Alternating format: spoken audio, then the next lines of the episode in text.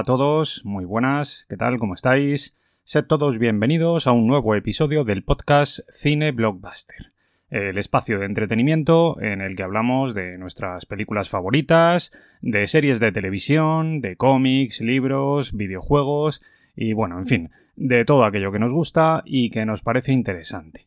Aunque lo hacemos tomando como referencia dos premisas básicas que se han convertido en la principal seña de identidad del podcast. La brevedad y la información de calidad. Esto es lo que ofrecemos y esto es precisamente lo que nos diferencia de otros podcasts. Por eso hoy os traigo una de nuestras cápsulas de cine blockbuster, es decir, uno de nuestros episodios breves en el que de manera aún más reducida de lo habitual abordamos un tema de interés relacionado con el mundo audiovisual.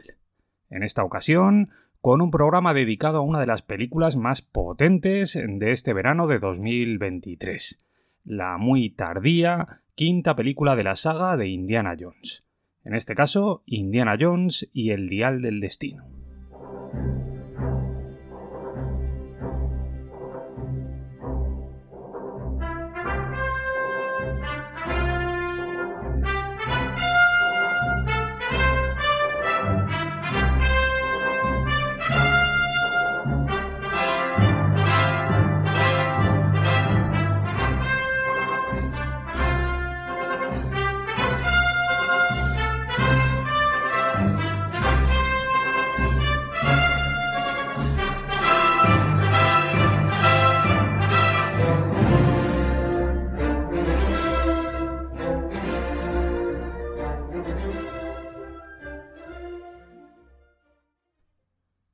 Como siempre, lo primero que voy a hacer es hablar un poquito acerca de la producción de la película.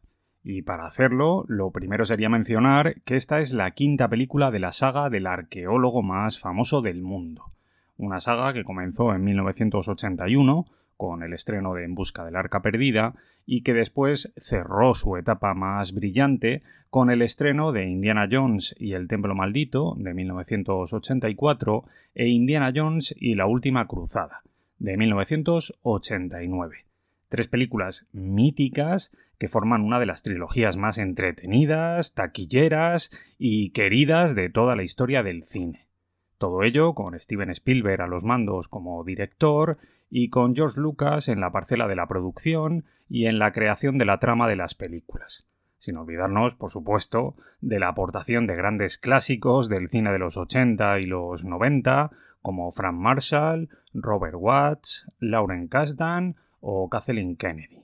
Sin embargo, como el cine no para y como Hollywood demanda constantemente el regreso a la gran pantalla de sus grandes referentes cinematográficos, nuestro querido Indy volvió a la cartelera en 2008 con una cuarta aventura titulada Indiana Jones y el reino de la calavera de cristal, una secuela tardía en la que Lucas y Spielberg volvieron a reunirse 20 años después para brindarnos una aventura ambientada en los años 50, en plena Guerra Fría, en la que el héroe del sombrero y el látigo debía enfrentarse a los rusos, a la presencia de unos extraños extraterrestres interdimensionales y al descubrimiento de su paternidad tardía. La peli llegó rodeada de una gran expectación, pero terminó resultando una enorme decepción. La historia no tenía el gancho de las anteriores, los efectos especiales abusaban del CGI y la elección de Shia LaBeouf eh, como el hijo del protagonista fue un chasco de proporciones épicas. No obstante, hay que decir que la película fue un enorme éxito comercial, consiguiendo una recaudación de 790 millones en todo el mundo y de hecho convirtiéndose en la entrega más taquillera de toda la saga. Y así nos plantamos en este 2023, momento en el que Lucasfilm, compañía que como todos sabéis ahora forma parte del conglomerado de Disney, ha decidido lanzar al mercado Indiana Jones y el Dial del Destino, la quinta y probablemente última película del personaje. Una nueva entrega en la que los grandes nombres de la franquicia limitan su aportación a la producción y en la que hay importantes cambios en el apartado creativo. El más importante de todos ellos, claro está, es el cambio en la dirección, donde James Mangold sustituye a Steven Spielberg.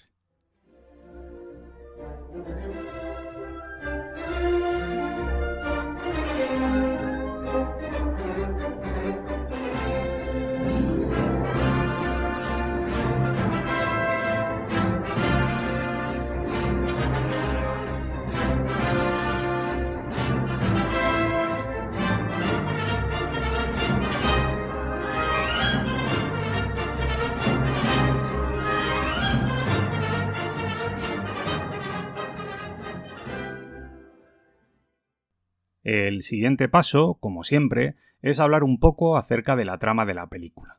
Pero antes de hacerlo, como no puede ser de otra manera, tengo que lanzaros el habitual aviso de spoilers. Algo que es particularmente importante en este caso, ya que la peli se ha estrenado hace apenas unos días. Así que, por favor, tenedlo en cuenta, que no quiero estropeársela a nadie. Dicho esto, ahora ya sí. Ahora vamos al lío. ¿De qué va Indiana Jones y el Dial del Destino? Bueno, pues la historia arranca, como viene siendo habitual en la saga, con un pequeño prólogo que se desarrolla en 1944 y en el que vemos a un Indiana Jones rejuvenecido digitalmente enfrentarse de nuevo a los nazis en un tren cargado de antigüedades. Al final, todo termina con el tren descarrilando y con Indy saliendo airoso en compañía de su viejo amigo Basil Shaw, y llevándose consigo el único tesoro que han podido rescatar, un antiguo artefacto creado por Arquímedes y conocido como el Dial del Destino. Después de esto, la historia pega un gran salto temporal y se sitúa en 1969 en el momento en el que el mundo está celebrando el regreso de los astronautas del Apolo 11. A partir de aquí, la historia se dispara. Resulta que Indy es ahora un profesor que está a punto de jubilarse y que vive uno de los momentos más duros de su vida tras el fallecimiento de su hijo en la guerra de Vietnam y la separación de su amada Marion Ravenwood. Sin embargo, de improviso todo se complica todavía más con la inesperada aparición de Elena Shaw, la hija de Basil, que ahora es estudiante de arqueología y aficionada a la caza de tesoros. Resulta que Elena, al igual que su padre, cree que el dial del destino posee un gran poder. La máquina es capaz de predecir brechas temporales que conectan nuestra época con el pasado. Y ella no es la única que cree esto. También aparece por allí un antiguo nazi llamado Jürgen Boller, que tiene nombre de jugador del Bayern de Múnich, que quiere encontrar el objeto a toda costa para viajar al pasado y evitar que Hitler cometa los errores que provocaron la derrota de Alemania en la Segunda Guerra Mundial. Como no puede ser de otra manera, en una película de Indiana Jones, la trama nos lleva por diferentes lugares del mundo, mientras los protagonistas buscan las piezas que necesitan para hacer funcionar el dial del destino. Así vemos cómo viajan desde Manhattan hasta Marruecos, Grecia y hasta Italia. Todo se resuelve con una última secuencia que a mí personalmente me gustó mucho, en la que los protagonistas, con Boller al mando, se montan en un avión y pretenden atravesar una de las grietas temporales con la intención de viajar al año 1939. Sin embargo, hacen mal los cálculos y terminan viajando hasta el año 212 a.C durante la famosa batalla del sitio de Siracusa. Allí su avión es derribado, los nazis mueren, como no puede ser de otra manera, y vemos como Indy conoce al mismísimo Arquímedes. Incluso vemos como Indy, que ha recibido un disparo, se rinde y le dice a Elena que quiere quedarse allí para morir. Pero ella se lo impide y logra devolverle a su época, donde finalmente se reencuentra con Marion y ambos terminan reconciliándose de un modo que a mí me pareció muy bonito. Echo de menos el desierto.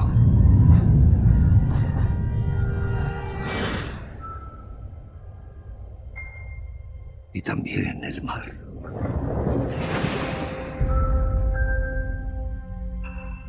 Y levantarme cada mañana preguntándome qué maravillosa aventura nos deparará el nuevo día. Esos días son agua pasada. Tal vez, o tal vez no. No creo en la magia. Pero a lo largo de mi vida he visto cosas que no puedo explicar. Y mi conclusión es que no importa tanto lo que creas, sino la intensidad con que lo hagas.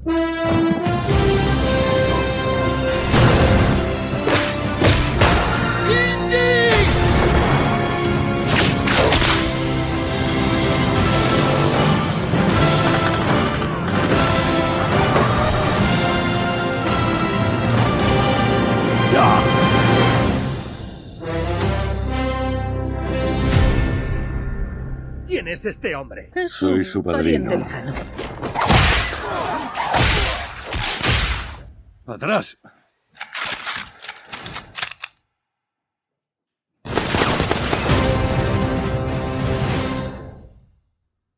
Y todo esto nos lleva al final, al momento en el que voy a cerrar el programa dándoos los últimos datos de la película y haciéndoos partícipes de mi humilde opinión personal. Como os dije antes, Indiana Jones y el Dial del Destino ha costado la friolera de 300 millones de dólares y ha llegado a los cines con las expectativas muy altas. Sin embargo, de momento las cosas no están saliendo demasiado bien. En su primer fin de semana de exhibición en cines, la película únicamente ha recaudado 170 millones a nivel mundial. Una cifra que está muy por debajo de lo esperado y que hace pensar que la película difícilmente va a terminar resultando un éxito. Por otro lado, la crítica ha recibido la película de manera bastante fría. Es cierto que las reseñas de esta quinta entrega son sensiblemente mejores que las de la película anterior, pero aún así están bastante lejos de lo que consiguieron las tres primeras entregas. A nivel personal, debo decir que tengo sentimientos enfrentados. Por un lado, creo que Indiana Jones es un icono, una pieza fundamental en la historia del cine, un referente que nos conecta directamente con nuestra infancia y que debería permanecer protegido en un altar sin verse expuesto a los constantes vaivenes del cine comercial moderno, como hizo Robert Zemeckis, por ejemplo, con Regreso al futuro. Sin embargo, por otro lado, también pienso que en el fondo somos unos privilegiados por poder ver de nuevo en el cine a nuestro personaje favorito, aunque sean aventuras menores que no llegan a alcanzar el mismo nivel que las películas clásicas. Al fin y al cabo, esto es lo mismo que hacemos al disfrutar de Indiana Jones en novelas, en videojuegos o en series de televisión. Son productos derivados que amplían su universo y que nos ofrecen una visión más completa de su historia, como hizo George Lucas con Star Wars.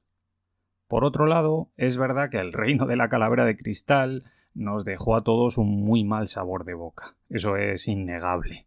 Y este aspecto, en parte, se soluciona aquí con una quinta y última entrega en la que las cosas funcionan bastante mejor y en la que, pese a sus carencias, que evidentemente están ahí, podemos disfrutar de momentos muy buenos y yo diría que bastante emotivos. Es verdad que Mangold no es Spielberg, no tiene ni su talento natural ni su carisma, pero aún así el director neoyorquino hace aquí un buen trabajo y yo diría que la película resulta bastante digna. Y bueno, ¿qué queréis que os diga? A mí me ha hecho mucha ilusión volver a ver a Indiana Jones vestido con su ropa mítica y utilizando su látigo, como si fuera un viejo amigo al que llevaba años sin ver y con el que me he reencontrado por última vez. En este caso, yo diría que se trata de un ejercicio de nostalgia emocionante, que cierra bien el círculo y que a mí personalmente me deja un regusto amable y muy bonito.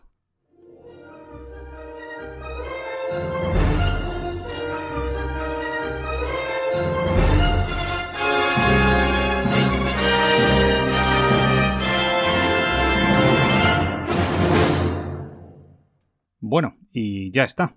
Por mi parte, nada más. Con esto me despido. Pero antes de marcharme, como hago siempre, quiero recordaros que si os ha gustado el contenido del programa, podéis seguirme en iVoox, en Spotify y en el resto de plataformas. También en redes sociales, a través de Twitter y de Instagram. Nos vemos muy pronto amigos. Un abrazo muy fuerte para todos.